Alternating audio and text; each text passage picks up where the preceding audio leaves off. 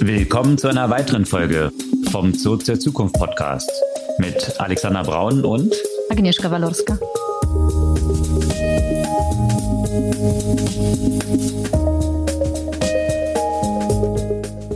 Was gab's Neues letzte Woche? Fortsetzung der vorletzten Woche.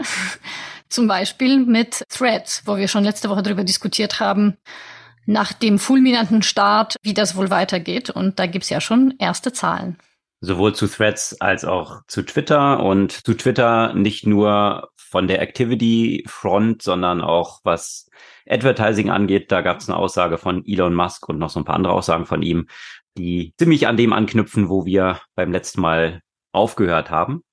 Und auch zu AI, wo eine neue Company jetzt von ihm angekündigt wurde. Angekündigt oder gestartet? Angekündigt wurde sie eigentlich schon vor einer Weile, ne? Angekündigt schon mal, aber jetzt gestartet, aber man weiß es nicht ganz genau. Da gab es eben viele Diskussionen, ob es wirklich nur eine Ankündigung ist, weil die Leute, die da an Bord sind, jetzt auch noch nicht so ganz fix sind und hin und her. Also von daher, vielleicht ist es auch so ein Ablenkungsmanöver, darüber wird auch diskutiert, um so ein bisschen von dem Twitter-Clusterfuck abzulenken. Aber dazu dann später mehr, aber zu AI gab es auch ein paar tiefergehende Themen, richtig? Genau, also wie jede Woche neue Ankündigungen, unter anderem Google Bart ist jetzt in Europa.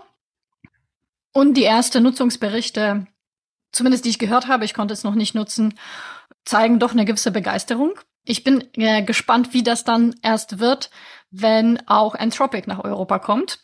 Anthropic, anderes Sprachmodell, super spannend. Die haben auch ein neues Modell gerade gelauncht und den passenden Chatbot dazu, der noch nicht in Europa zugänglich ist. Und ansonsten eine ganze Menge ethischen, regulatorischen Themen, auch im Kontext von künstlicher Intelligenz. Unter anderem klagt zum Beispiel eine Komikerin Sarah Silverman gegen OpenAI und äh, Meta. Dann, was ich besonders äh, lustig, vielleicht nicht lustig fand, aber interessant fand. Hm, Joan is awful von Black Mirror ist ja quasi jetzt live im Sinne von, dass die gleiche Problematik sich in der reellen Welt darstellt. Hm, ansonsten Themen rund um falsche Reviews, die mit Generative AI ja auch entsprechend eine entsprechende prominente Rolle bekommen. Und äh, ja, noch einige Themen, da können wir noch mal im Detail später reingehen. Gehen wir noch mal ein bisschen in Richtung China ein, was die Generative angeht. Und auch Thema, das wir letzte Woche schon hatten, rund um KI-gestützte Medikamentenforschung. Auch da gibt es wieder neue News. Und wo wir beim Thema Forschung sind, eine Meldung, die letzte Woche durch alle möglichen Nachrichten ging, ein 19-Jähriger möchte Schießpulver mit Wasserstofftechnologie ersetzen. Und dann haben wir zum Schluss noch ein Mixed Bag von den Stars der Vergangenheit oder von vor einem Jahr, kann man eigentlich sagen. Coinbase und das ganze Krypto-Universum. Da gab es einen Gerichtsentscheid in den USA, der ziemlich maßgeblich war für eine sprunghafte Großentwicklung. Revolut, die jetzt Richtung Super-App weitergehen und auf direkten Kollisionskurs mit Get Your Guide gehen und dann Get Ihr auf Geldsuche und Shopify, die versuchen Geld zu sparen und das mit Meetings und was Kosten von Meetings sind, ziemlich transparent zu machen. Das ist der Strauß von Themen heute. Ihr wisst, was ihr tun könnt, um uns ein bisschen zu unterstützen mit der Verbreitung. Einfach den Podcast an zwei, drei Freundinnen und Freunde schicken. Steigen wir die Themen ein. Was war denn da wieder mit Threads, mit Twitter und so weiter los? Wir geben dem heute nicht zu viel Raum, aber wahrscheinlich einfach mal kurz abrunden dort, wo wir beim letzten Mal aufgehört haben. Wir fangen vielleicht mal ganz kurz mit dem Thema an, was wir selbst letzte Folge schon so ein bisschen als so ein Schwanzvergleich zwischen Elon Musk und Mark Zuckerberg bezeichnet hatten. Interessanterweise ist das jetzt nicht nur eine metaphorische Bezeichnung von uns gewesen, sondern Elon Musk ist mittlerweile tatsächlich auf dieses Level hinabgestiegen, dass er auf Twitter geäußert hat, Sachs, Sachs äh, Kack, also eben Sack für Zuckerberg und das dann nochmal begleitet hat mit I propose a literal dick measuring contest. Das ja, äh, das vielleicht nur als Randnotiz. Ja, der ganz schön prominente Randnotiz, wenn du damit gleich den Podcast eröffnest. um das ein bisschen einzuordnen, eben was die anderen News sind, die sich dann daraus natürlich so ergeben haben. Ja, weil man sich bei all den Errungenschaften, die Elon Musk natürlich so auf die Beine gestellt hat und zwei riesige Industrien einfach so disrupted hat, von denen man nie gedacht hätte, dass man dort überhaupt reingehen könnte. Automobil, Raumfahrt. Man, man sich doch ein bisschen Fragen über seinen geistigen Zustand machen muss und das natürlich entsprechende Auswirkungen dann hat, auch wenn so jemand so ein Netzwerk wie Twitter betreibt, was aber jetzt ziemlich, was Traffic-Daten angeht, da gab es News von Cloudflare. Die sind ja so ein Anbieter, die sicherstellen, dass ja, Attacken, Denial of Service Attacken und andere Sachen, also so ein Sicherheitsunternehmen fürs, für Website-Betreiber, die haben natürlich einen guten Überblick, wie sich so der Traffic über ganz viele Properties entwickelt und der ist bei Twitter stark rückgängig. Mhm. Das zeigt so ein bisschen das, was wir vergangene Woche ja auch schon besprochen hatten mit dem Boom bei Threads. Aber da gibt es auch bei Threads schon erste Indikationen und zwar wohl eine sehr schlecht Retention mhm. Rate, also 100 Millionen Leute, die innerhalb kürzester Zeit dort einen Account erstellt haben, resultieren noch nicht darin, dass auch super viele auf dieser Plattform bleiben oder die nutzen. Und zwar ist sie so schlecht, dass nach sieben Tagen nur noch 16 Prozent der Nutzer dort aktiv sind. Bei Twitter sind das immerhin 35 Prozent, bei Instagram 60 Prozent, um das so ein bisschen in Relation zu setzen. Also von daher. Ja, und das ist aber auch nicht ganz überraschend, ne? Weil, also, ne, haben wir auch letzte Woche schon äh, diskutiert. Natürlich hat Meta mit Instagram eine riesen Verbreitungsmaschine und somit können sie auf dieses Angebot einfach sehr schnell sehr viele Leute aufmerksam machen. Bei der Frustration mit Twitter ist wahrscheinlich ja auch äh, die Hürde gering zu sagen, okay, ich gucke mir das erstmal an, lade das runter. Aber das eine ist, sich das äh, runterzuladen aus Interesse, erstmal einen Blick drauf werfen. Und das andere ist, äh, gibt es ja schon genug Gründe für mich, um dort zu bleiben. Also von daher, Novelty Factor ist auf jeden Fall gegeben. Diese Sign-up-Möglichkeit, die sehr vereinfacht war, was natürlich auch zu diesem extremen Boom geführt hat, weil einfach sämtliche Leute, die ja schon einen Instagram-Account haben, das einfach verwenden konnten. Also dementsprechend gab es dort keine großen Hürden, was für so einen Start eines Produkts natürlich sehr gut ist. Damit es dann nicht nur beim Start bleibt, sondern auch Leute dort hält, ist wahrscheinlich noch ein bisschen mehr möglich und da oder nötig. Und da ist natürlich auch die Frage, wie groß da die Deckungsmenge zwischen den klassischen Instagram-Nutzern und den vorigen Twitter-Nutzern ist. Ja, und das ist natürlich auch eine, eine Frage und noch zu beweisen. Hm. Und hast du dir das schon irgendwie angeschaut, an, ausprobiert? Mit den entsprechenden natürlich Wegen, die man nehmen muss, um das in Europa auszuprobieren? Habe ich noch nicht. Und zwar ist dort auch eine News vergangene Woche dann wiederum rausgekommen, dass Threads, was bisher ziemlich einfach eben in Europa auch nutzbar war, mit ein paar Tricks. Also offiziell im App Store nicht verfügbar. Man konnte das dann bei Android über Sideloading machen, bei iOS über einfach eine zusätzliche Apple-ID anlegen, die eben nicht in Europa beheimatet ist. Das hat Meta jetzt unterbunden und versucht eben auch die Zugriffe über VPNs zu verhindern. Also von daher sind sie von dem einfach nur das in dem App Store nicht anbieten zu einer aktiveren Verhinderung der ganzen Geschichte übergegangen. Und das kann sich natürlich auch nochmal darauf ausgewirkt haben, dass die Nutzerzahlen hier nach unten gegangen sind und auch eine andere App, die du erwähnt hattest, besonders in Europa ziemlich viel Zuspruch findet. Da ist nämlich Threads, die tatsächlich unter der Domain dann auch da verfügbar ist, ziemlich durch die Decke gegangen, was so ein Slack-Klon, Slack-Konkurrent ist. Und äh, ja, da hat sich natürlich viel Traffic auf deren Webseite wahrscheinlich wiedergefunden und sie sind in die Top 10 der deutschen App-Download-Charts oder der, in Europa in Reihe von Ländern in diese Charts gesprungen.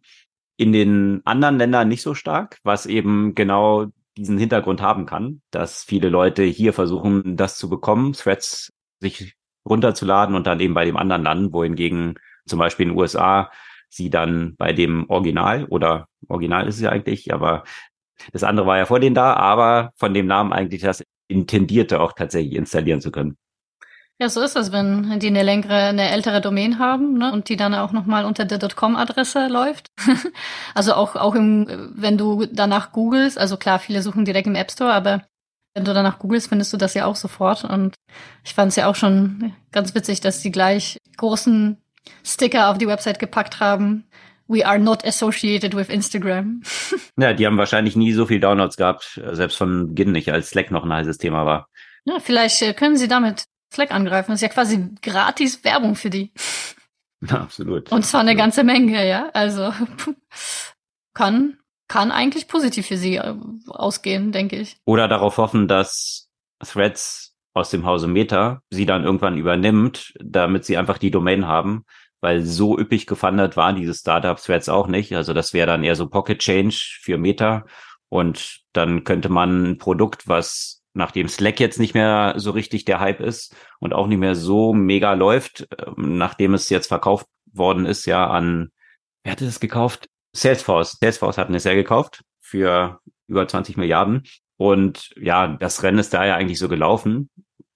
Da hat ja Microsoft Teams dann auch nochmal kräftig aufgeräumt und eigentlich wieder Slack dort den den ganzen Corporate-Markt eigentlich streitig gemacht. Und dann noch so ein Slack-Wettbewerber. Also die Aussichten für den Player, würde ich mal sagen, sind jetzt nicht so mega hoch. Und von daher könnte es dann vielleicht noch ein, ja, zumindest auf diese Weise erfolgreicher Exit sein, wenn sie einfach aufgrund der Domain dann gekauft werden, damit Meta das dann auch noch hat. Tja. Who knows? Würde, kann man mitnehmen, ne? ja, aber bei Threads gab es ja auch noch paar interessante Aspekte technischer, schrägstrich regulatorischer Natur äh, jenseits von der Regulierung in Europa, oder? Ja, und das hat mit der Architektur der ganzen Geschichte zu tun und ist auch eng damit verbunden, weswegen es wahrscheinlich in Europa noch nicht verfügbar ist. Da ist ja dieses Thema Digital Market Act, das Damoklesschwert, was noch so noch nicht, ist es schon verabschiedet oder ist jetzt gerade noch Trilog, glaube ich. Zumindest gibt's hier noch ein paar Fragestellungen, wie sich das dann tatsächlich auswirken wird. Und das ist der Hintergrund, weswegen Threads bisher noch nicht in Europa angeboten wird. Und das hat sehr massiv damit zu tun, was Plattformen angeht und Wettbewerb auch zwischen Plattformen. Und da ist Meta als so ein großer Player natürlich besonders in der Schusslinie weil die Wettbewerbsbehörden sich sämtliche Moves von Meta genau anschauen. Und das ist auch hier der Hintergrund. Und das Interessante wiederum ist aber, dass Meta versprochen hat, das auf ActivityPub aufzusetzen, also einem offenen Protokoll, auf dem zum Beispiel auch Mastodon basiert. Wenn man den Berichten folgt, ist das aktuell bei Threads noch nicht der Fall. Das ist aber das Ziel, das darauf aufzusetzen. Und der Hintergrund der ganzen Geschichte ist da, dass ActivityPub die Möglichkeit bietet, eben soziale Netzwerke so zu etablieren, dass die Nutzerinnen und Nutzer ihre Profile dann auch wiederum mitnehmen können und ihre Interaktionen. Da gibt's noch eine Menge Fragestellungen, auch eine ganze Reihe von Sachen sind da auch bei ActivityPub noch nicht so ganz geklärt. Der Kern ist aber, was dort möglich gemacht werden soll, ist eine sogenannte Interoperabilität. Das heißt, dass sich eben nicht wie sonst bei den Social Networks der Fall ist, dass sie ihre Macht dadurch entfalten, dass sie Netzwerkeffekte haben und eigentlich die Leute nicht mehr dort rauskommen, auch wenn sie es gar nicht mehr dort so gut finden, weil es sehr schwierig ist, für andere wiederum Konkurrenten aufzubauen. Also Netzwerkeffekte sind eben schwer zum Laufen zu bekommen, wenn jemand anders das eigentlich dann schon hat. Und ja, das ist so ein bisschen der Hintergrund, weswegen Interoperabilität eine starke Forderung ist, auch in den Gesetzesvorhaben, die so auf den Weg gebracht werden, um eben die Macht von solchen. Und ehrlich gesagt schon seit einer langen Weile, ne? Also ich meine, das Thema Interoperabilität bei den sozialen Medien hast du eigentlich die Diskussion, seitdem es Facebook gibt und auch Versuche, solche distribuierte soziale Netzwerke zu launchen, gab es ja auch zig schon unterwegs. Keine hat bisher funktioniert. Wahrscheinlich braucht es auch wirklich diese regulatorischen Grundlage, um das zu tun, weil die meisten Nutzerinnen und Nutzer gehen jetzt nicht zu Mastodon und Co., weil die so einen großen Wert auf für Interoperabilität eben ein distribuiertes Netz setzen, sondern die setzen auf Netzwerkeffekte und Nutzerfreundlichkeit und that's it. Und deswegen ist das wahrscheinlich schon etwas, was regulatorisch vorgestoßen werden müsste. Ja, und wie du gesagt hast, das wird ja schon lange angestrebt, aber der Druck ist eben gestiegen aufgrund der großen Big Tech-Entwicklung und der Konzentration der Macht dort. Deswegen ist es sowohl in den USA als auch in Europa immer stärker wirklich ein regulatorisches Thema geworden und das wird höchstwahrscheinlich dahinter stecken. Ihr könnt euch gerne mal einen längeren Artikel zu ActivityPub durchlesen. Den verlinken wir gerne in den Show Notes. Da gibt's die ganzen Hintergründe dazu, was es damit auf sich hat. Aber dieses Thema Interoperabilität fand ich mit einer anderen News eigentlich vergangene Woche jetzt, wo du es gerade nochmal erwähnt hast, auch ganz interessant verknüpft, weil das wird ja jetzt nicht nur im Bereich von Social Networks und Social Media gefordert, sondern grundsätzlich auch was Hardware und Zugang dazu dann wiederum angeht. Also dass man eigentlich dieses ganze Thema, ich kaufe mir ein bestimmtes Produkt und sämtliche Produkte sind ja heutzutage sehr stark mit Software verbunden. Ob das jetzt irgendwie Sonos-Speaker sind, ob das zum Beispiel FunMove-Fahrräder sind, die mit einer eigenen Software ausgestattet sind. Und was passiert denn jetzt eigentlich, wenn der Hersteller dahinter nicht mehr existiert und ich eigentlich. Das bei Move, gut, dass du Van Move erwähnst, ne? Weil das, das kann ja demnächst der Fall sein.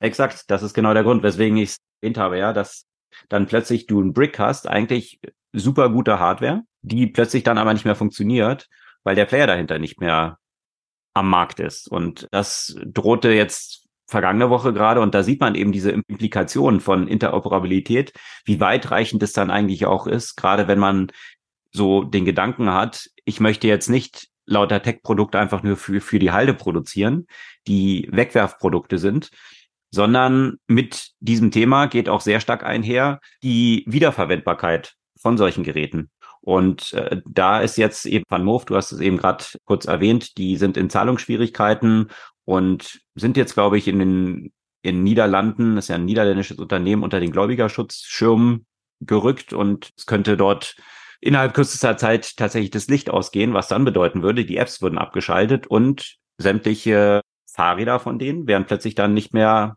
aufschließbar, ne? weil das über die App von Van Moof läuft. Und das ist natürlich ein Desaster. Also in mehrerer Hinsicht. Einerseits, dass dann plötzlich Hardware gebrickt wird, also Schrott ist, obwohl sie komplett funktionierend eigentlich ist.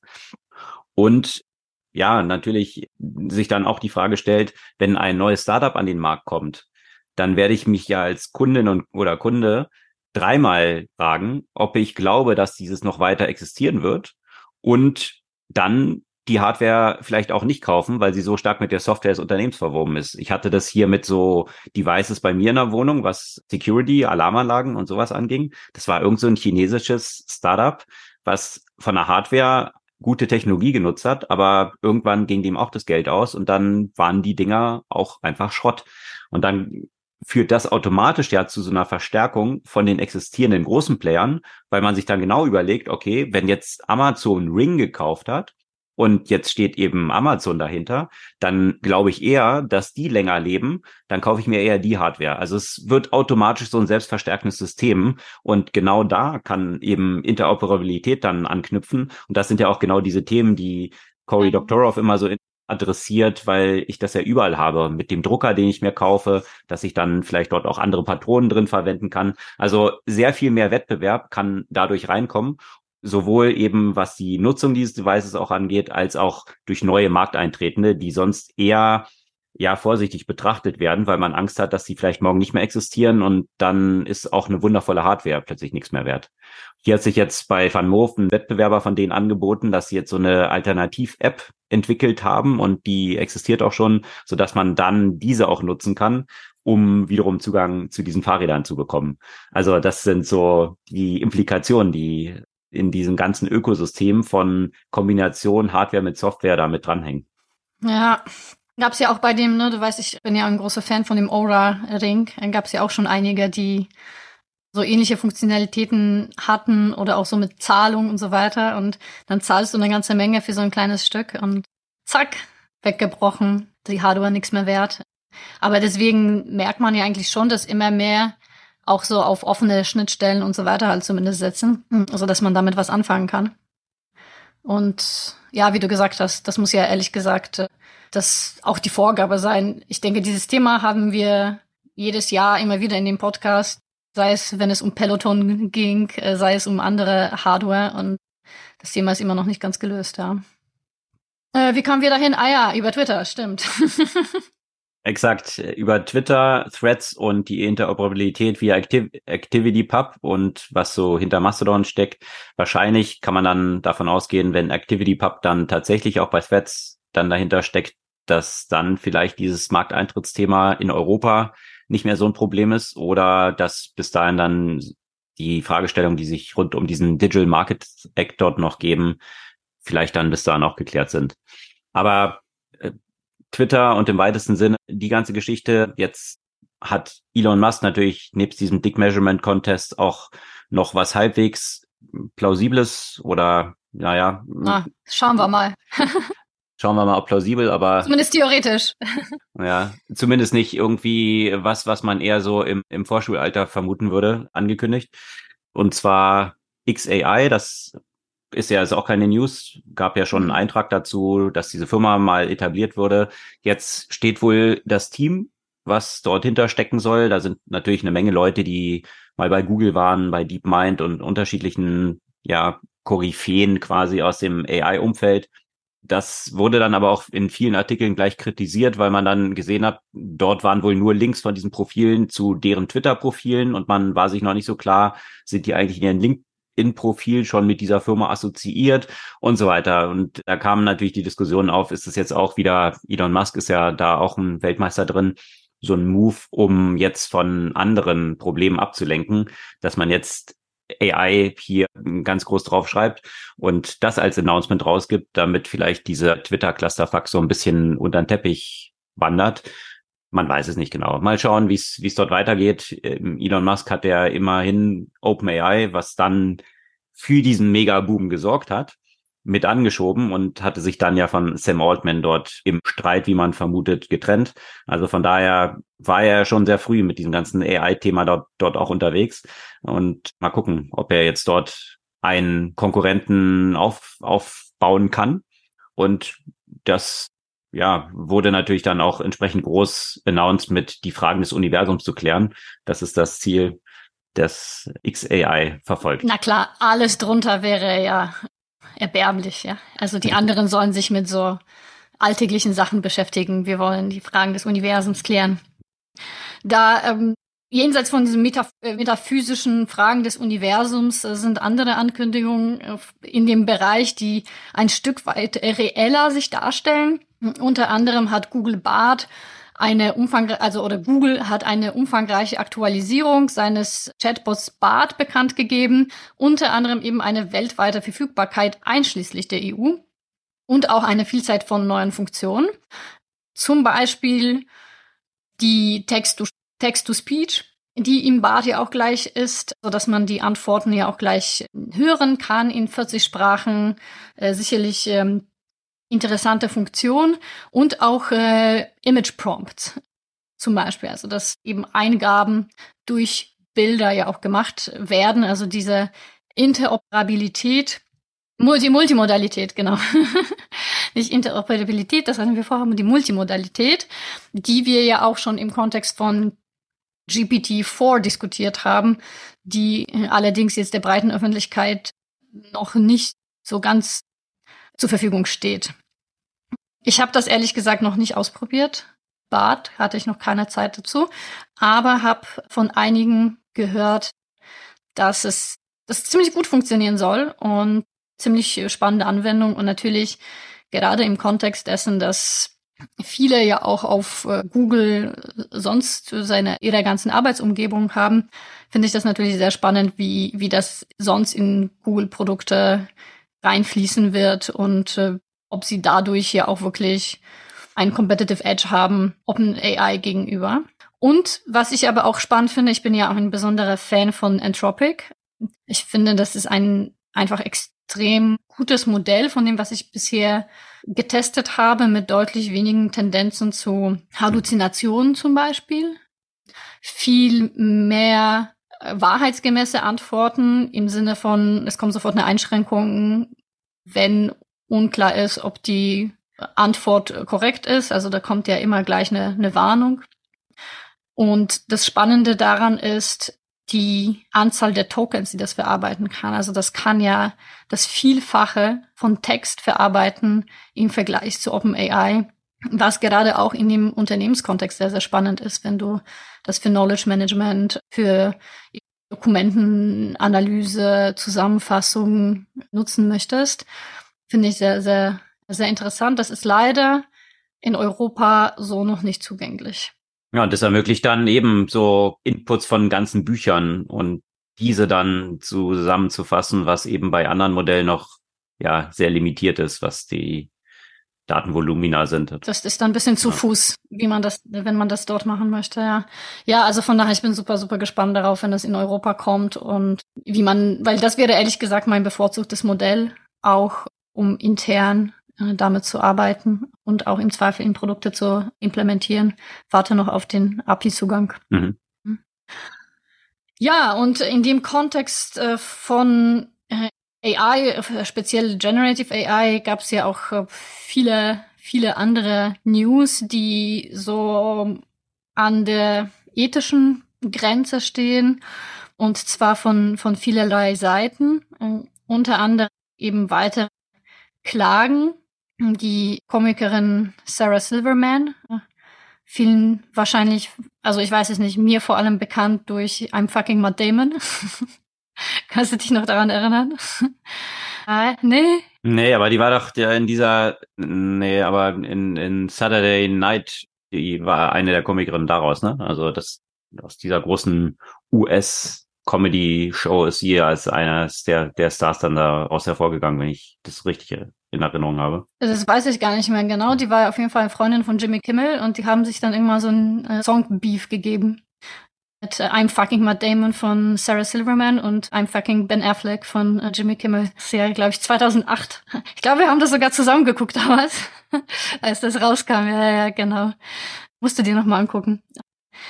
Auf jeden Fall, ähm, sie hat sich auch eine Sammel Sammelklage von Autorinnen und Autoren gegen OpenAI und Meta äh, angeschlossen, indem die Unternehmen eben des Urheberrechtsverstoßes bezichtigt werden.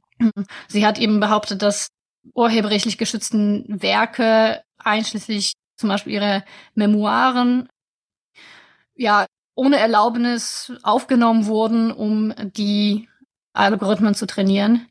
Und genau, da wird Schadensersatz und ein, ähm, einstweilige Verfügungen verlangt und ist nur eine der vielen, vielen Klagen, die, die gerade gegen diese Modelle stattfinden. Mhm. Und ich denke, es wird paar sehr spannende Gerichtsentscheidungen in diesem Kontext geben, die mh, hm, sicherlich ja einen, einen Einfluss darauf haben, wie, wie künftig mit den Modellen ja umgegangen wird. Ja, interessant ist ja auch die, die Entwicklung dort, ne, dass die ganze Diskussion als Google angefangen hat, diese Bücher zu scannen, also Google Books, was ja wiederum die Grundlage für das ist, was wir jetzt dann wiederum sehen als Trainingsdaten für AI. Das war ja damals schon sehr umstritten, wo die Verlage und auch Autoren gesagt haben, was soll das? Das sind unsere Werke, die werden von euch gescannt einfach. Damals war es ja noch ein abenteuerliches Projekt, ja, Millionen von Büchern zu scannen, allein was für ein Aufwand war, diese diese Bücher. Dann haben sie spezielle Maschinen dort entwickelt, wie schneller die Seiten umgeblättert werden können und so weiter. Also es war ja auch schon tatsächlich eine ziemlich Ingenieursleistung und damals kaum vorstellbar. Und heute bilden diese Bücher einen großen Kontext dieser Trainingsdaten wiederum für AI. Also das nächste Level von den Fragestellungen, die man damals hatte, wem gehören eigentlich diese Daten? Damals hat man sich dann mehr darauf geeinigt, na ja, gut, aber das ist ja der, den Büchern wiederum zuträglich. Es dürfen dann auch nicht die gesamten Bücher dann online verfügbar sein, aber damit können die Verlage dann wahrscheinlich ihre Sales steigern. Jetzt sind die ganzen Daten online nicht verfügbar, um eben nicht diesen Büchern sozusagen um diese Bücher nicht zu kannibalisieren, aber für Trainingsdaten sind sie dann wiederum verfügbar. Und das ist jetzt wiederum das nächste Level dieser Diskussion, die jetzt stattfindet. Und viele Fragestellen ranken sich darum, wie du auch gesagt hast, Gerichtsentscheide werden jetzt anstehen wie wird mit diesen Daten eigentlich umgegangen? Also äh, der äh, Tim O'Reilly hat es ja mal so schön zusammengefasst, dass er gesagt hat, Data is not the new oil, it's the new sand. Also was erstmal so ein bisschen, naja, bisschen kryptisch irgendwie klingt, aber der Hintergrund ist letztendlich, du hast einzelne Sandkörner und nur der Gesamtzusammenhang aller, aller dieser Sandkörner ergibt dann eine sinnvolle Aussage zum Beispiel. Und wenn ich jetzt als User auch meine persönlichen Daten dort irgendwie eingeflossen sind, dann ist ja nicht mein gesamtes Profil dort zwangsläufig drin, aber natürlich in der Gesamtheit von Milliarden anderen Nutzern, deren Daten dann drin sind, also ein so ein Sandkorn daraus, habe ich dann wahrscheinlich auch dazu beigetragen. Darf ich dann verlangen, dass dieses entfernt wird aus diesem gesamten Modell, um überhaupt dann bestimmten Vorschriften zu entsprechen? Also viele Fragestellungen, die hochkomplex sind und sich um die Frage dann auch wiederum ranken, einerseits dieses IP, also jetzt wie bei Sarah Silverman und den Büchern, wer hat die Rechte daran, oder meiner Privacy, meiner persönlichen Daten. Und ist es wirklich eine Verletzung meiner Privacy, wenn das dann ein so ein Sandkorn in so einem ganzen Strand ist? Und das werden interessante Fragestellungen sein und schwierig. Nicht, nicht zwangsläufig so mit den Vergleichen der Vergangenheit zu klären. Ja, also neue Technologien brauchen dann wahrscheinlich auch neue Formen der Regulierung und welche Parallelen man da zieht. Ich bin gespannt. Ja, und eben neue Technologien fordern neue Regulierung. Das Thema hat auch eine gewisse Brisanz, nicht nur in Bezug auf Urheberrecht im Sinne von Werken, sondern im Bezug auf das eigene Abbild. Gerade bei Schauspielerinnen und Schauspielern, die mit dem eigenen Abbild ja quasi Geld verdienen. Und ja, witzig, weil wir jetzt vor gar nicht so langer Zeit über die Black Mirror-Episode aus der neuen Staffel gesprochen haben, Joan is Awful, wo es eben darum geht, also falls ihr das noch nicht geguckt habt, sehr empfehlenswert, gerade jetzt wirklich in dem Kontext. Ähm, ein digitales Abbild von Salma Hayek wird um für die Kreation einer neuen Serie genutzt.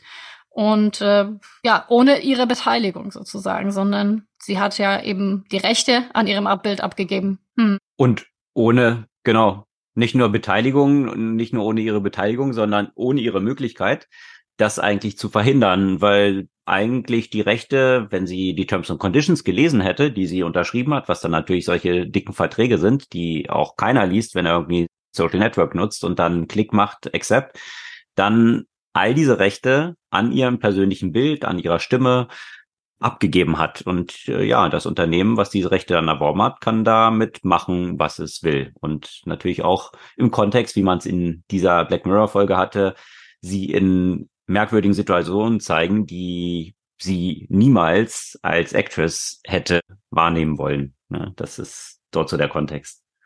Ja, und der Kontext zur, zur Realität, Mhm. Ja, und wie das häufig ist, genau, wie das häufig so ist, haben die Black Mirror Folgen durchaus viel mit der Realität zu tun. Und hm, Hollywood äh, wird gerade, äh, ja, oder beschäftigt sich sehr mit den Streiks der Schauspielerinnen und Schauspielern, weil genau das ja zum Teil eben vorgeschlagen wird, dass da geht es jetzt noch nicht um Stars wie Salma Hayek, aber gerade um die Schauspielerinnen und Schauspieler, die mehr im Hintergrund, genau, die mehr im Hintergrund agieren, dass äh, die ja quasi die Rechte an ihrem digitalen Bild äh, mit einer einmaligen Bezahlung abgeben und dann praktisch ohne Ende äh, für Produktionen genutzt werden können.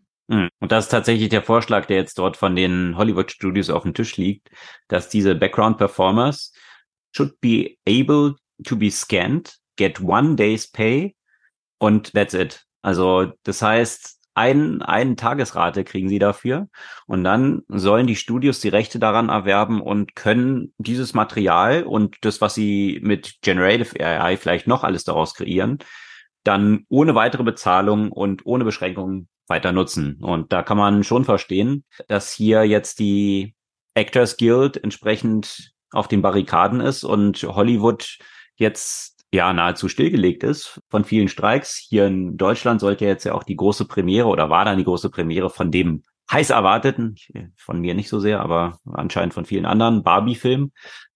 Da sind dann. Oh, Habe ich noch gar nicht mitbekommen. Was? Das spielt doch der Frauenschwarm mit. Wie heißt der gleich aus Kanada? Wer ist das? Der immer so ein bisschen wie so ein betröpfelter Hund, der in den Regen gelaufen ist, reinguckt. Sexiest Man Alive ist er doch auch, glaube ich, mal geworden. Ich komme mal nicht auf den Namen. Anyway, äh, der ist dann dementsprechend ja auch nicht zur Premiere aufgetaucht, weil sie eben das boykottieren jetzt. Ach, Ryan Gosling meinst du, okay. Ryan Gosling, genau. Ah, okay. Genau. Ja, okay. Ja, also das so, sind so ein bisschen die Fallouts da und äh, vor ein paar Podcast-Folgen hatten wir ja auch von dem Writer Strike berichtet. Ähnliche Gründe, auch wiederum AI hier der Kontext, die dann ja mit den Inhalten, die von denen erzeugt werden und mm, auch Trainingsdaten wiederum darstellen können, wie damit umgegangen wird. Also da hatten, wie gesagt, schon die Writer, also die die Skripte, Manuskripte dann schreiben für Hollywood, die waren dort schon in Streik getreten, jetzt halt auch die Schauspielerinnen und Schauspieler. Also man sieht diese Verwerfung, die jetzt mit dem Thema AI von Branche zu Branche hier durchrollen hm. und ja, ganz neue Fragen stellen, wie man dort dann weiter mit umgeht. Und wie natürlich auch die Pushbacks dann sind. Einen mhm. anderen Pushback. Ich weiß nicht, ob du das gesehen hast. In San Francisco sind ja fully self-driving Cars, die es ja von Tesla schon längst geben sollte, aber noch nicht gibt. Äh, Cruise hat die ja als Taxi schon auf der Straße in San Francisco. Da stellen jetzt Leute solche äh, solche Baustellenhütchen auf die Kühlerhaube, mhm. weil das dazu führt, dass diese Autos anhalten, mhm. um zu boykottieren, dass die jetzt selbstfahrend unterwegs sind und für noch mehr Staus sorgen. Mhm. Also das ist jetzt so der Pushback, hm. finde ich interessant, wie dann eben die Existierenden sich davon bedroht fühlen und dann darauf reagieren, auf solche Technologien wiederum. Aber nochmal zurück, gerade zu den Hintergrundschauspielerinnen. Hm. Da frage ich mich, also natürlich bei allem allem Verständnis. Gerade dieses Angebot finde ich absolut unmöglich, so nach dem Motto, wir scannen dich einen Tag, bezahlen dich für einen Tag und nutzen dein Abbild, äh, wie und wie lange es uns gefällt.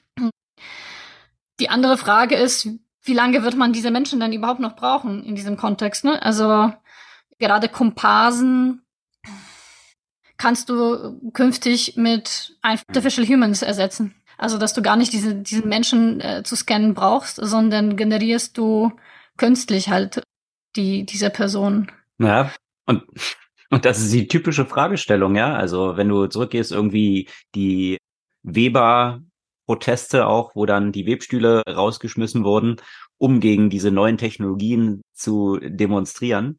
Und sich dann aber die Frage auch dort wiederum gestellt hat, ja gut, aber du brauchst vielleicht die Leute gar nicht mehr, die das bisher getan haben. Und dass solche technologischen Entwicklungen in der Regel an sich, ähnlich wie es dann mit Uber und den Taxifahrern und diese Fragestellungen, die dann auch dagegen protestieren, wo sich dann aber mittelfristig auch dort die Frage stellt, ja gut, selbst wenn sie diese Rechte erstreiten, braucht man sie bei selbstfahrenden Autos dann überhaupt noch und so weiter. Ja? Also das, das sind dann so, würde ich sehen, eher so Pyrrhus-Siege, die man dort erzielt wo am Ende des Tages äh, sich dann aber die Frage stellt, ja, was ist denn die langfristige Perspektive von diesen Rollen überhaupt? Und ja, das, das wirft natürlich ganz neue Fragestellungen auf, wie gut man mittlerweile schon einfach rein AI generierte Personen erstellen kann. Das ja, wird dann früher oder später kostengünstiger der Fall sein, als diesen Hintergrundakteuren jetzt einen Tag überhaupt zu zahlen, weil das dann auch billiger geht und früher oder später äh, die Konsequenz dann sein wird, na gut, dann kriegen sie halt gar keinen Tagessatz. Die werden einfach dann nicht mehr gebraucht werden. Das wirft natürlich viele Fragen für die Gesellschaft auf. Aber auch in der Vergangenheit hat es in der Regel dazu geführt, dass dann ganz viele neue Jobs entstanden sind. Und ja, Jobs, die man damals noch eingenommen hat, sich auch die Frage stellt, sind die jetzt tatsächlich so super Jobs gewesen? Also auch bei Lastwagenfahrern und der Automatisierung dort, habe ich letztens so eine interessante Statistik gelesen, die sterben im Schnitt zehn Jahre früher als Nicht-Lastwagenfahrer, ja, weil sie durch diese Erschütterungen, denen sie ausgesetzt sind die ganze Zeit oder von der einen Seite die Sonne, mehr höheres Hautkrebsrisiko und all diese Konsequenzen, ja, stellt sich natürlich die Frage, im Übergangszeitraum ist es natürlich hart für eine ganze Reihe von, von Leuten, ne, und, und ihre Beschäftigung. Aber mittelfristig viele dieser Jobs sind jetzt auch nicht wirklich dann Jobs, die ja die erhaltungswürdig sind. Ja, also genauso wie früher viele von den sehr, sehr schweren Kinderjobs, äh, Kohleförderung. Dass die verloren gegangen sind, ist wahrscheinlich jetzt auch keine große Bürde gewesen dann mittelfristig für die Menschheit. Im Gegenteil. Ja, aber aber es ist halt kurzfristig ist halt immer eine andere Exakt. Frage. Ne? Ja und andere Fragestellungen, die die es in dem Kontext von Generative äh, AI gibt, sind zum Beispiel auch äh, Reviews. Da gab es einen längeren Artikel bei Guardian oder sogar zwei Artikel, die sich äh, mit dem wachsenden Problem der gefälschten Online-Bewertungen befasst, die durch eben künstliche Intelligenz erzeugt werden und äh, immer authentischer sind, immer, immer glaubwürdiger klingen und äh, damit es immer schwerer wird, sie automatisch rauszufiltern. Also das, das Problem natürlich der gefälschten Bewertung ist schon länger das Problem, aber die, diese Menge, die eben künstlich generiert werden kann, die der entsprechenden Qualität ist natürlich neu. Und 2022 hat zum Beispiel Google alleine 115 Millionen gefälschte Bewertungen blockiert und entfernt. Drei Millionen beziehungsweise 1,3 Millionen bei Trustpilot und Tri TripAdvisor. Und da ist natürlich gerade im ChatGPT haben die Autorinnen, Autoren von, von Guardian einen Test gemacht für ein Hotel in Krakow, in dem sie nie waren, aber haben einfach versucht, ein, ein, genau, ein Review zu schreiben mit ChatGPT. Und zuerst wie das halt häufig bei ChatGPT der Fall ist, kam die Antwort, Entschuldigung, ich kann keine negativen oder falschen Reviews generieren. Mhm, also ich meine, diese erste Stufe ist halt immer, ich kann das nicht machen, aber sobald du das tweakst und weißt, wie das funktioniert und ein paar andere Fragen stellst, kriegst du das halt wieder raus. Und dann generiert das äh, eben in dem entsprechenden Format und so weiter. Und trotz der Erkennungssysteme, die es bei den Bewertungsplattformen gibt, rutschen natürlich super viele solche gefälschte, gefälschte Bewertungen halt rein, was eine gute Möglichkeit weder das eigene Profil sozusagen zu schärfen oder der Konkurrenz halt ordentlich zu schaden. Und man geht davon aus, dass äh, 15, äh, 11 bis 15 Prozent aller Reviews von Produkten und so weiter fake sind. Und äh, da fragt man sich ja auch immer wieder, also ich muss ja auch immer wieder, äh, wenn ich jetzt, weiß nicht, auf Booking oder auf anderen Plattformen, auf Google nach Bewertungen schaue, frage ich mich dann immer wieder, ist es echt oder wie, wie sehr kann man sich darauf verlassen? Und äh, das führt dazu, dass man dann ja auch äh, in dieses Modell, das eigentlich Vertrauenssteigerung in die Produkte und Dienstleistungen sorgen soll, eigentlich gar kein Vertrauen hat. Mittlerweile weiß ich gar nicht, ich gucke mir das gar nicht mehr an, weil ich denke, sagt, ist wahrscheinlich wenig aussagekräftig. Ja, womit wir bei einem weiteren Job sind, der jetzt durch AI ersetzt wird, weil bisher hattest du ja auch eine Menge Fake-Reviews, die du dir über indische Teams zum Beispiel hast schreiben lassen, die du dann über... Oder irgendwelche Clickwalker. Genau, eben über Mechanical Turk oder eben solche Clickworker-Plattformen heiern konntest, dass sie dann deine Produkte entsprechend nach oben pushen. Oder dass du bei Amazon Incentives gegeben hast mit irgendwelchen chinesischen Produkten, die du auf diese Plattform haust, zum Teil in super schlechter Qualität. Leuten dann aber die Möglichkeit gibst, die zu bestellen und zu behalten, wenn sie dann eben Reviews schreiben und darüber dann sehr viele positive Reviews dann schon zu treiben. Und ähm, ja, diese Jobs werden dann früher oder später jetzt auch durch AI ersetzt. Auch nicht zwangsläufig Jobs, die, die super wertvoll sind wahrscheinlich. Aber ja, auch da die Konsequenz. Und äh, Umkehrschluss, ja, was, was ist der Trust, den man dann grundsätzlich nochmal hat? Gleicherweise, da sind ja auch von Softbank im Zahlen rausgekommen von, von einem Startup, was sie finanziert hatten, wo rausgekommen ist, dass ein Großteil der Nutzer tatsächlich Bogus-Nutzer waren, die einfach erzeugt worden sind. Und das hat man dann in einer Investmentrunde verkauft und äh, zu, zu einer sehr hohen Bewertung ist ein Unicorn geworden. Posten wir auch mal mhm. den Link gerne rein. Diese Story ist auch ziemlich haarsträubend. Also wo man sich dann auch fragt, wie auch die Due Diligence in, in solchen Hype-Phasen dann gelaufen ist, weil ein Großteil dieser Nutzer nicht existierten und jetzt äh, wird diese Firma abgewickelt. Ähm, ja, das erinnert mich dann auch wiederum so an, an Silicon Valley, eine unserer Lieblingsserien, wo es ja auch diese eine Folge gibt, wo ja jede Menge Nutzer dann generiert werden für eine Plattform, die natürlich eigentlich alles Fake-User sind und es nach oben schnellt, bis man dann merkt, welche Konsequenzen dann in negativer Form damit verbunden sein könnten bezüglich Liabilities und so weiter. Aber das, äh, das ist ein Randthema. Die Konsequenzen, die sich daraus so ergeben. Aber eben, um nochmal bei dem Thema Text und die Fälschung dazu erkennen, es gibt ja immer wieder immer mehr Programme, die natürlich darauf spezialisiert sein sollen, solche KI-generierten Texte zu erkennen. Interessanterweise, weil ich ja vorher Anthropic angesprochen habe, hatte bei solchen Texterkennungsprogrammen oder KI-Texterkennungsprogrammen deutlich besser abgeschnitten als ChatGPT. Also es war kaum zu unterscheiden von dem menschlichen Text. Der Faktor, der dort eine Rolle spielt, ist die sogenannte Perplexität. Also äh, wie unerwartet äh, eine bestimmte Wortfolge ist. Weil eben ChatGPT beziehungsweise die ganzen Sprachmodelle, die basieren natürlich auf einer Wahrscheinlichkeitsrechnung. Das heißt, die geben dir einen Text raus, der eben darauf basiert, was die wahrscheinlichste Voll Wort- äh, oder Satzabfolge ist. Und das hat dieses zu dem Problem geführt, dass in einer Studie, man muss ja auch sagen, ne, immer Studienergebnisse sind ja auch immer mit so bisschen ähm, Perspektive zu betrachten. Es waren 91 Essays von Nicht-Muttersprachlern äh, analysiert und verglichen mit 99 Essays von amerikanischen Muttersprachlern. Und man hat bei den Muttersprachlern zu 90 Prozent korrekt erkannt, dass diese Essays von Menschen tatsächlich verfasst wurden.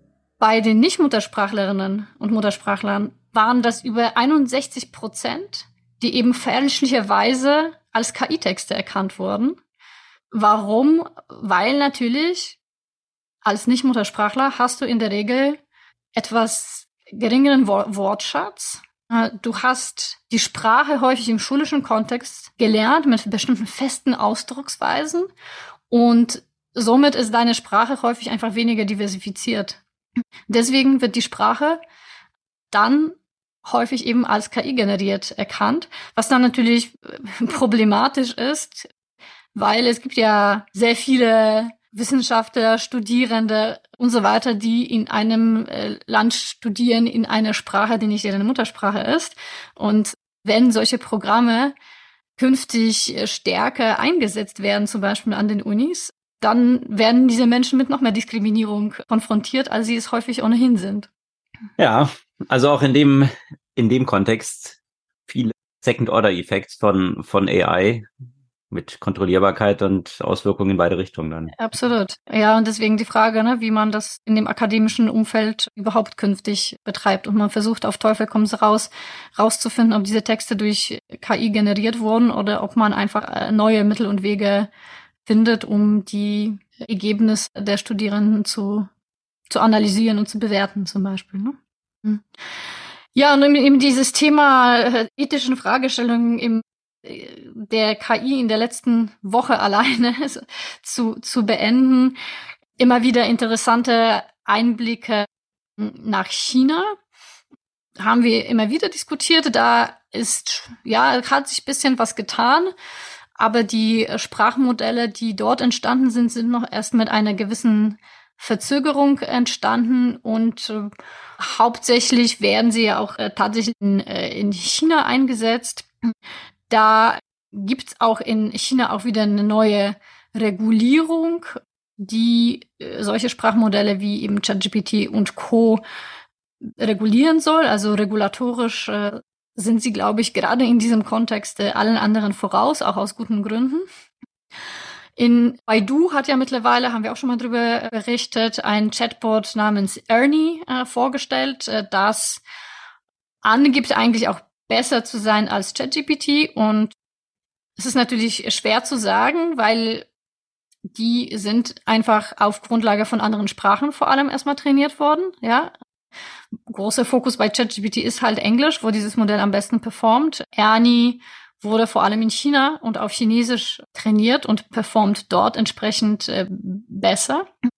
Hat von Anfang an Zugriff auf aktuelle Erkenntnisse, ähm, was dann aber auch natürlich wenig überrascht, dass die Regulierung ordentlich schon in dieses Modell reingeflossen ist und deswegen kritische Fragestellungen entsprechend nicht beantwortet werden oder gemäß der Regierungspolitik logischerweise beantwortet werden. Bin ich mal gespannt, inwiefern auch dort Leute versuchen, diese Modelle zu jailbreaken, in Einführungszeichen, genauso hm. wie sich ChatGPT ja, die weitere Fragestellung, die sich in China Kontrollversuche jailbreaken lässt gibt, nebst der AI selbst und den Rahmenbedingungen, die es schwierig machen, die zu trainieren, jetzt auch die Limitierung bezüglich Hardware und Zugriff auf Chips, die aufgrund der Auseinandersetzung mit den USA dort ja zu Exportstops geführt haben. Und bisher gab es noch so die Hintertür, naja, kein Problem. Wir nutzen ja eh Cloud-Technologie. Also selbst wenn wir die Chips nicht selbst haben, mit unserem AWS-Account können wir dann weiter die Modelle trainieren, auch wenn wir nicht selbst Owner der Hardware sind. Da haben die USA jetzt vergangene Woche auch bekannt gegeben, dass diese Hintertür jetzt auch geschlossen wird und eben chinesische Unternehmen und chinesische Player grundsätzlich aus China keinen Zugriff mehr haben sollen auf die Cloud-Kapazitäten von den ganzen westlichen Playern, ob es ein Azure, ein AWS oder andere sind. Ja, ach, dieses äh, Tauziehen, Kräftemessen, hm, fast bisschen spannender als das Kräftemessen zwischen Elon Musk und Mark Zuckerberg, würde ich sagen. Ja, ein bisschen, ein bisschen mehr Reichweite auch oder Tragweite, sagen wir so, hat. Reichweite, Reichweite leider nicht, Reichweite eher umgekehrt.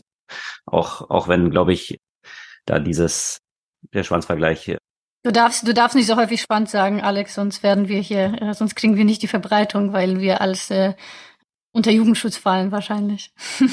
Na, ich glaube, da haben deine Ausdrücke rund um Sarah Silverman. Oh, äh, Entschuldigung. das war nur ein Zitat. ja, genau. Dafür in Englisch. Ich glaube, da sind die Algorithmen, die das dann checken, ob was drin vorkommt, sogar noch treffsicherer. Aber okay. Zurück zu den News. Was gab's dort noch im Bereich von Medikamenten? Glaube ich. Ja, genau. Letzte Woche haben wir schon über das Thema gesprochen von einem Unternehmen, das eben ein entwickeltes Medikament in den Bereich der klinischen Studien jetzt eingebracht hat, beziehungsweise des Testens an Menschen. Und jetzt auch weitere Neuigkeiten aus diesem Bereich. Da tut sich äh, natürlich unglaublich viel was ich ja auch von Menschen kenne, die gerade im Bereich der Medikamentenforschung auch tatsächlich arbeiten. Ein ganz, ganz heißes Thema bei denen. Und jetzt hat auch gerade ein weiteres Startup in diesem Umfeld 60 Millionen Runde geraced, das äh, auch, das sich genau darauf fokussiert, Medikamentenforschung äh, beziehungsweise Medikamentenentwicklung und Entdeckung durch KI äh, zu ermöglichen und somit äh, diesen ganzen Prozess zehnmal zu beschleunigen. Es ist ein Prozess, das sehr, sehr langwierig ist. Es dauert zum Teil irgendwie Jahre, bis das Medikament wirklich in Studien kommt und entsprechend ist das Prozess sehr teuer, weswegen auch viele seltene, für viele seltene Krankheiten, wo sich das zum Beispiel nicht lohnt, auch, auch gar nicht so stark entwickelt werden kann. Dafür aber für Haarwuchs und äh, andere Sachen, die sehr populär und in der allgemeinen Wahrnehmung wichtig sind. Und genau, das ein, ein von den Themen, die meines Erachtens für die Zukunft auch wirklich einen reellen, reellen Impact haben werden. Sicherlich ein Startup, das man sich genauer angucken könnte. Und nicht in dem Bereich AI, aber auch in einem wichtigen Bereich, gerade wenn äh, die Welt sich im, ein Stück weit im Krieg befindet, ist die Entwicklung von neuen Waffen. Und da ging es durch die Medien ein neuer Startup, das von einem 19-jährigen Studienabbrecher von MIT gegründet wurde. Eine wasserstoffbetriebene Plattform für Militär. Was heißt es genau? Dass eben unter anderem Schießpulver durch Wasserstoff ersetzt werden soll und somit ein kostengünstigeres als auch, äh, würde ich annehmen, umweltschonenden äh, Weg zu finden, eben Projektile zu befördern. Ja, interessante Perspektive, wenn man dann dort auch noch die, den CO2-Footprint und, und die Abgaben, die vielleicht für die verschossenen Projektile dann notwendig sind, wenn das ein entscheidender Faktor dann wird, auch noch für die Kosten der Kriegsführung. Ökowaffen. Ein, eine neue Bedeutung von Biowaffen, ja. die, das sind keine Biowaffen, aber die Waffen sind Bio. Ja, ich weiß es nicht. Also es, es klingt natürlich jetzt wie so eine Uma-Aussage, aber so ein 19-Jährige, das an Militärtechnologien arbeitet, da hat man gleich so ein paar Fragen. Wobei, ja, ich sag's ja auch, Elon Musk ist auch nicht 19 und äh, Krieg generiert ja trotzdem eine Menge Schaden. Also das heißt, Alter ist ja auch nicht unbedingt eine Aussage über die Maturität. Von daher. Ja, vielleicht war sein Schaffungspotenzial oder den Impact, den er gehabt hat, als er 19 war, vielleicht noch größer, als es heute ist. Also könnte es ja dann gerade wiederum, ja, dafür sprechen. Aber und um dieses Thema Wasserstoff, es gab, äh, da gab es natürlich auch viele Diskussionen. Wasserstoff ist ja auch immer im Bereich von Autos, wo wir jetzt Elon hatten. Batterien war ja dann auch heiß diskutiert. Das Thema ist dort ein bisschen in den Hintergrund getreten, aber es gab im vergangenen Boom-Cycle von verschiedensten Themen, Krypto und den ganzen Exchanges dann auch und GetEar, Q-Commerce, und überhaupt E-Commerce, da gab es ja auch eine ganze Reihe von Unternehmen, von denen wir jetzt schon eine ganze Weile nicht mehr gehört haben. Und das hat sich vergangene Woche geändert. Im Krypto-Umfeld sah man plötzlich an einem Tag, dass die Aktie von Coinbase 25 Prozent nach oben schnellte. Und wenn man jetzt mal einen Monat zurückschaut, hat sich Coinbase in dieser Zeit verdoppelt, um 100 Prozent gestiegen. Und da kann man dann jetzt natürlich auf die Bitcoin-Kurse schielen. Ist immer noch bei wie viel? Zehn Prozent von dem früheren Wert, oder? ja, ich bin jetzt tatsächlich wieder Break-Even mit meinem Anteil im Portfolio, den ich tatsächlich am Coinbase habe. Ja, von daher äh, sind wir da auf dem richtigen Weg wieder. Aber ja, immer noch weit, weit entfernt von den Höchstkursen, die Coinbase mal hatte. Und äh, das hat besonders in der letzten Zeit ja auch immer sehr, sehr stark mit den Bitcoin-Kursen korreliert. Die sind natürlich auch ein bisschen gestiegen, aber jetzt nicht um 100 Prozent. Und warum ist es um 25 Prozent nach oben geschossen? Es gab einen interessanten Gerichtsentscheid in den USA, wo die Einordnung einer bestimmten Kryptowährung, Ripple, die wird hauptsächlich so im Bankenkontext eingesetzt oder das ist so der Use Case, den man dort zumindest verkauft dass die jetzt doch nicht als Security eingestuft wird. Zumindest nicht so pauschal. Und das war ja so die Diskussion, die in der letzten Zeit dazu geführt hatte, dass ja wirklich Krypto, das ganze Krypto-Umfeld in sehr tiefes Teil verfallen ist, weil die Regulatorik in den USA in diese Richtung lief, viele dieser Cryptocurrencies, Bitcoin ausgenommen, als Securities zu klassifizieren und dementsprechend dann der Regulierung durch die SEC zu unterwerfen. Und das wurde jetzt von einem Gericht hier in Frage gestellt, zumindest was Ripple angeht. Und da haben natürlich viele von diesen Kryptobörsen jetzt so ein bisschen Morgenluft geschnuppert, weil das ja in Konsequenz dann auch bedeutet hätte, dass sie entweder viel stärker reguliert werden oder den Handel gar nicht mehr ausführen dürfen von diesen Currencies. Und wenn sie die nicht mehr handeln können, gehen die Umsätze nach unten. Und wenn die Umsätze nach unten gehen, natürlich auch deren Marge, die sie damit machen. Also das. Erklär das doch nochmal ganz kurz, weil ich glaube, dass nicht alle diesen Unterschied verstehen und was heißt das, dass, es, dass sie als Security deklariert werden oder eben nicht.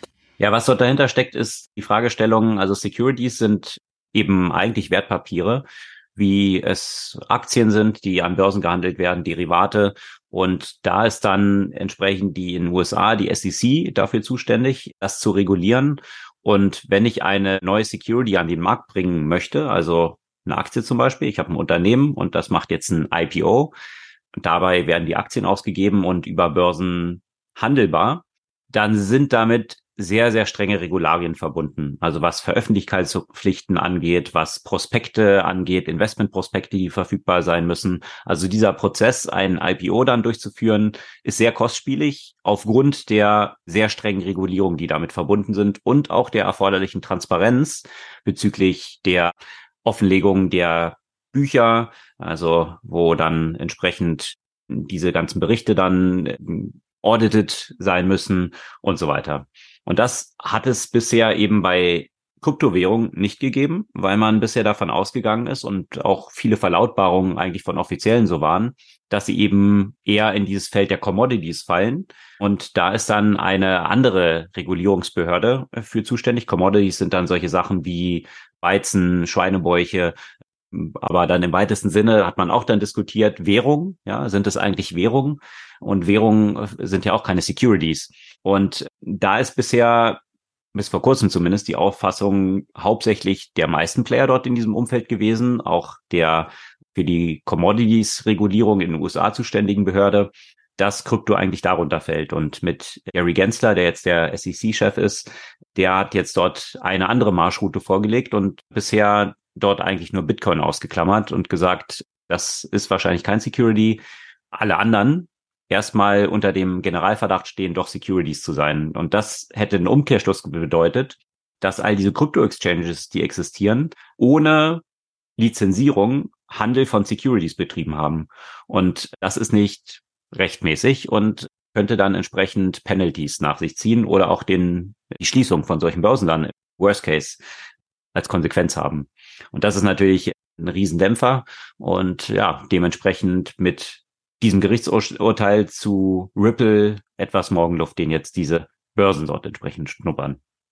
Ja, das wird uns auch noch weiter begleiten. Hier eben die Regulierung, das Zünglein an der Waage bei anderen Playern in diesem Umfeld, die natürlich auch vom Kryptohandel zum Teil profitiert haben. Revolut zum Beispiel, das Fintech aus Großbritannien, die sind ja dort in diesem Krypto-Umfeld schon wesentlich früher unterwegs gewesen als jetzt der Wettbewerber hier aus Deutschland, N26. Und die haben jetzt aber schon seit einer Weile ja auch ihre neue Strategie vorgegeben, dass sie zu einer Super-App werden wollen. Da gibt's ja so ein paar Anwärter darauf. Auf der anderen Seite hast du Klarna, die auch Richtung Super-App wollen. Dann hast du sowas wie Bolt, diesem Startup aus Estland, glaube ich. Und die jetzt ja auch in Deutschland den Markt ziemlich aufrollen mit ihren Fahrservices. Hier echt preisbrechend unterwegs sind, was die ihre sehr coolen Autos, Audi Q2, die hier in Berlin fleißig mhm. unterwegs sind, angeht. Also es war schon echt krass. In Tallinn hast du alles Bolt. Mhm. Alles. Alles. Essenslieferung, also die ganze Stadt wird gefühlt von Bolt betrieben. Das war echt Wahnsinn. ja. Also dort sind sie eben in ihrer Strategie schon weiter, wirklich zu so einer Super-App zu werden. Und das sind so drei größere Player, die diese Strategie eben verfolgen, dass du eigentlich nach dem Vorbild von chinesischer, äh, chinesischen Super-App, die da von Tencent ja kam, dann hier eben sämtliche Services darüber abzuwickeln, von Payments über eben, wie du es gerade beschrieben hast, auch E-Commerce, alles über eine Plattform. Und da hat Revolut jetzt äh, bekannt gegeben vergangene Woche, dass sie eine Travel-App dort eigentlich integrieren in diese ganze Experience, die es dann mö ermöglicht, tatsächlich so Travel Experiences, also wenn man unterwegs ist und bestimmte Touren buchen will, also das klassische, was so Get Your Guide abbildet, das in ihr ganzes Offering zu integrieren und damit zu verbinden, dass man dann drei Prozent Kickbacks bekommt als User, und das so als Bonus sammeln kann auf seinem Konto, wenn man dann darüber bucht. Das ist natürlich ein ganz attraktives Angebot, mit dem Get Your Guide da nicht aufwarten kann,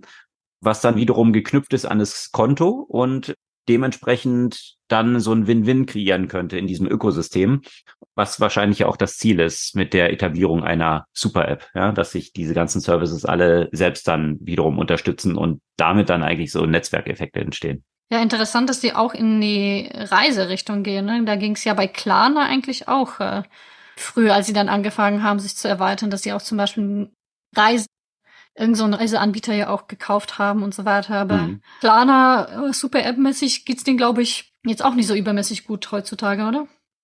Ich habe da jetzt in der Zeit nicht so verfolgt, wie wie stark diese Aktivitäten dort vorangetrieben wurden. Die haben natürlich in ihrem Kerngeschäft mit dem Buy Now Pay Later gerade in diesem Wirtschaftsabschwung ja dann auch so ein bisschen Schwierigkeiten und der Boom ist dort auch merklich abgeebbt, wo bis vor kurzem jeder Buy Pay Later machen wollte. Das ja schwierig, gerade in so einem Umfeld, wo du jetzt höhere Zinsen hast, dann ist plötzlich dieses Modell, Geld rauszugeben, um dann später das dann zu bekommen, jetzt auch nicht mehr, hat natürlich merklich an Attraktivität verloren. Mit Travel das zu kombinieren mit so Financial Services ergibt ja schon sind, weil du natürlich, wenn du unterwegs bist, deine Kreditkarte häufig verwendest, vor allem im Ausland verwendest. Das ist dann sehr interessant, was die Gebühren angeht, die die Unternehmen damit dann wiederum verdienen können. Und sowieso im Ausland, gerade im Urlaub, gibt man ja gerne viel mehr Geld aus, als man sonst so tut, was dann natürlich den Umsätzen über das Konto und auch die Karten zugutekommt. Also, dass man da so ein Ökosystem rund um dieses Thema Reisen dann baut, das kann sich schon sehr gut gegenseitig befruchten, kann ich mir vorstellen. Ja, aber das waren nicht die einzigen Player so der Vergangenheit, Vergangenheit, naja, vor ein, zwei Jahren, die ganzen super hochgelobten Themen, Tech-Umfeld, ja, exakt. Ancient History. ja, ja, ja. Ancient History, ja, also wie gibt's diese, diese Zeile von in dem Song, tut mir leid, liebe Brüder und Schwestern, nichts ist so kalt wie der heiße Scheiß von gestern. Und das bringt, glaube ich, ganz gut aus dem Punkt, ja, weil wie heiß war der Scheiß rund um Quick Commerce und Gorillas, die jetzt plötzlich, ja, nichts könnte so kalt sein wie Gorillas aktuell. Wohl merklich tatsächlich schon so kalt vom Körper, wo man sich halt fragt, ob die überhaupt noch am Leben sind.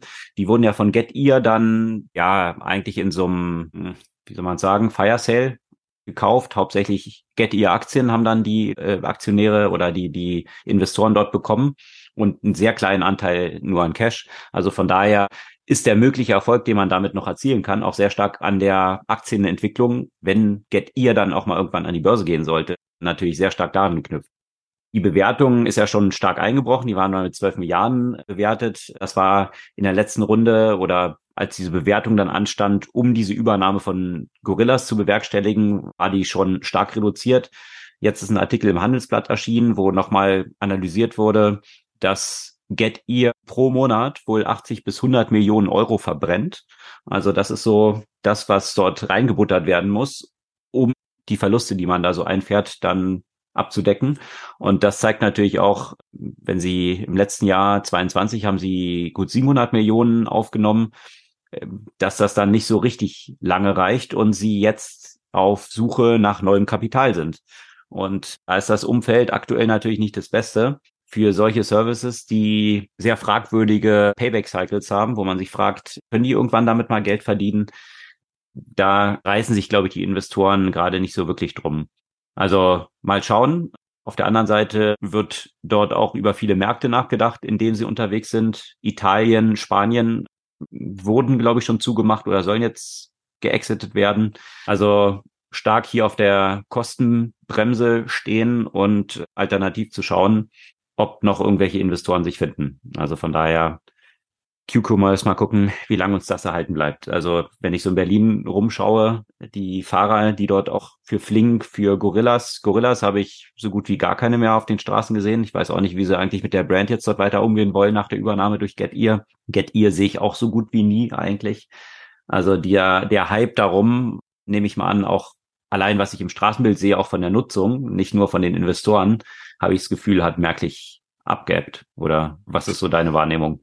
Ja, also. Hast du das genutzt in der letzten Zeit? Oder verglichen mal mit der Zeit, als diese Hypephase war? Ja, gut, die Hypephase war ja natürlich im Lockdown und da hat man das ja noch deutlich häufiger genutzt. Ich habe es noch ein paar Mal genutzt, ja.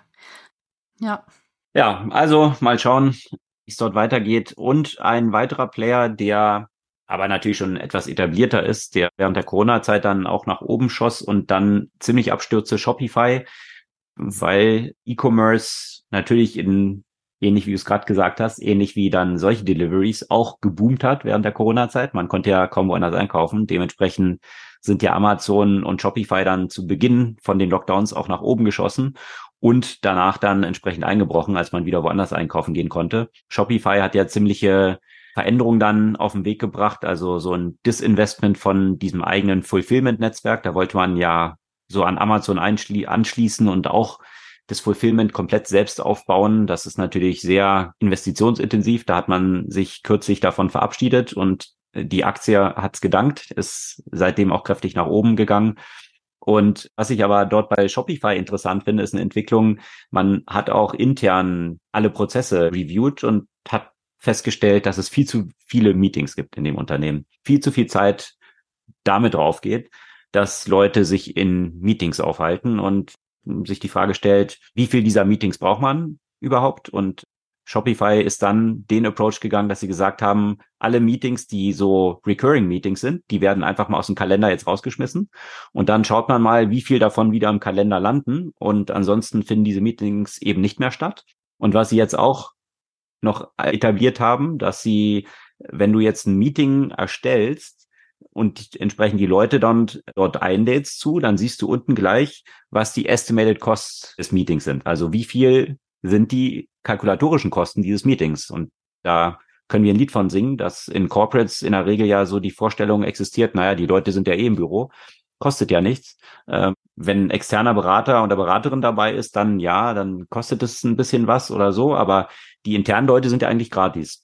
Und die müssen ja auch irgendeine Beschäftigung haben. Und warum das nicht bei Kaffee und Kuchen und äh, ja, da in vielen Meetings viel Zeit verbracht wird. Das ist natürlich jetzt interessant zu sehen, dass diese Kosten jetzt transparent werden und äh, finde ich einen interessanten und, und guten Move, ja, weil die Meetingkultur.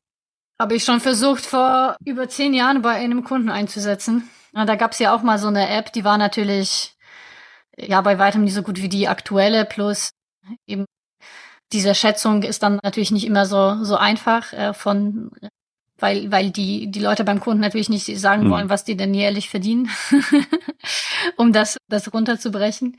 Aber auch äh, so eine Krücke hat gleich äh, schon einen kleinen Wow-Effekt gehabt, als man dann gezeigt hat, so Leute, auch wenn man diesen Durchschnittsgehalt annimmt, also so mit diesem Stundensatz, so viel hat das Meeting gekostet. Bei so einem Meeting, wo 15 Leute irgendwie dabei waren, kannst du die ja schon sehr schnell kalkulieren. Ich bin gespannt, wie Shopify das etabliert, gerade diesen Privacy-Aspekt, den du gerade genannt hast weil Shopify weiß natürlich, was die Mitarbeiterinnen und Mitarbeiter verdienen, aber gleichzeitig könnte ich damit durch die Hintertür dann rausfinden, was sie verdienen, wenn sie das nicht Transparenz machen, wenn ich dich zum Meeting hinzufüge und man äh, und ich dann schaue, wie stark das nach oben geht. Also ob sie da einfach so einen Durchschnittswert dann dahinter legen oder die tatsächliche Zahl oder ob sie sowieso Transparenz mit Dingen Gehältern umgehen. I don't know. Das interessante Frage, was wahrscheinlich die Einführung in Corporates auch entsprechend dann verhindern wird, weil man dort sich versucht, natürlich diese Transparenz, was Zahlungen angeht, ein bisschen zu verhindern. Ne? Ja, soweit zu den Themen dieser Woche. Gibt es eine Buchempfehlung? Ja, tatsächlich auch mehr Empfehlung als letzte Woche. das war letzte Woche eher so, mm, ja, ich habe ein Buch gelesen, mm, müsst ihr nicht unbedingt machen. Diese Woche fand ich doch sehr spannend. The Lazarus heißt From Hollywood to High Finance Inside North Korea's Global Cyber War von Jeff White sehr spannend, spannender Einblick in das, was, wie sich das alles bei Nordkorea überhaupt entwickelt hat, äh, der Cyberkriminalität. Ein bisschen Einstieg ja auch in die Geschichte von Nordkorea, wie es überhaupt dazu gekommen ist, wie diese Leute dann auch ausgebildet werden, äh, wie, äh, wie einzelne von den Angriffen durchgeführt werden, was das für ein weltweites Netz dafür aufgebaut wurde. Sehr, sehr spannend. Eine Einschränkung, ich würde es nicht empfehlen, das Buch als Hörbuch zu hören, sondern lieber zu lesen. Das wird von dem Autor selbst vorgelesen und hat einen sehr anstrengenden Sprachfehler. Also für mich war es immer wieder etwas nervig. Okay. Es gibt vielleicht welche, die auditiv nicht so, weiß ich, nicht so sensibel sind, die nervt das vielleicht nicht, aber ich, ich habe da die Macke gekriegt. Okay.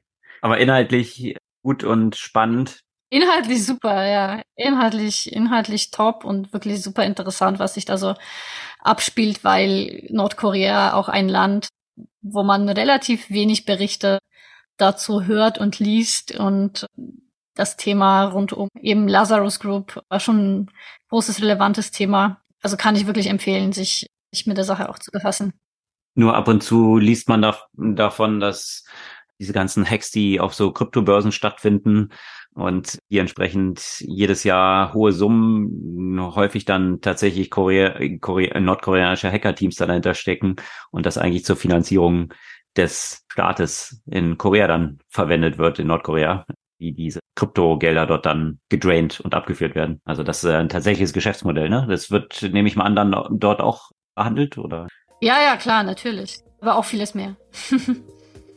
Okay, dann das die tatsächliche Buchempfehlung dieser Woche, The Lazarus Heist from Hollywood to High Finance Inside North Korea's Global Cyber War. Das soll es für diese Woche gewesen sein.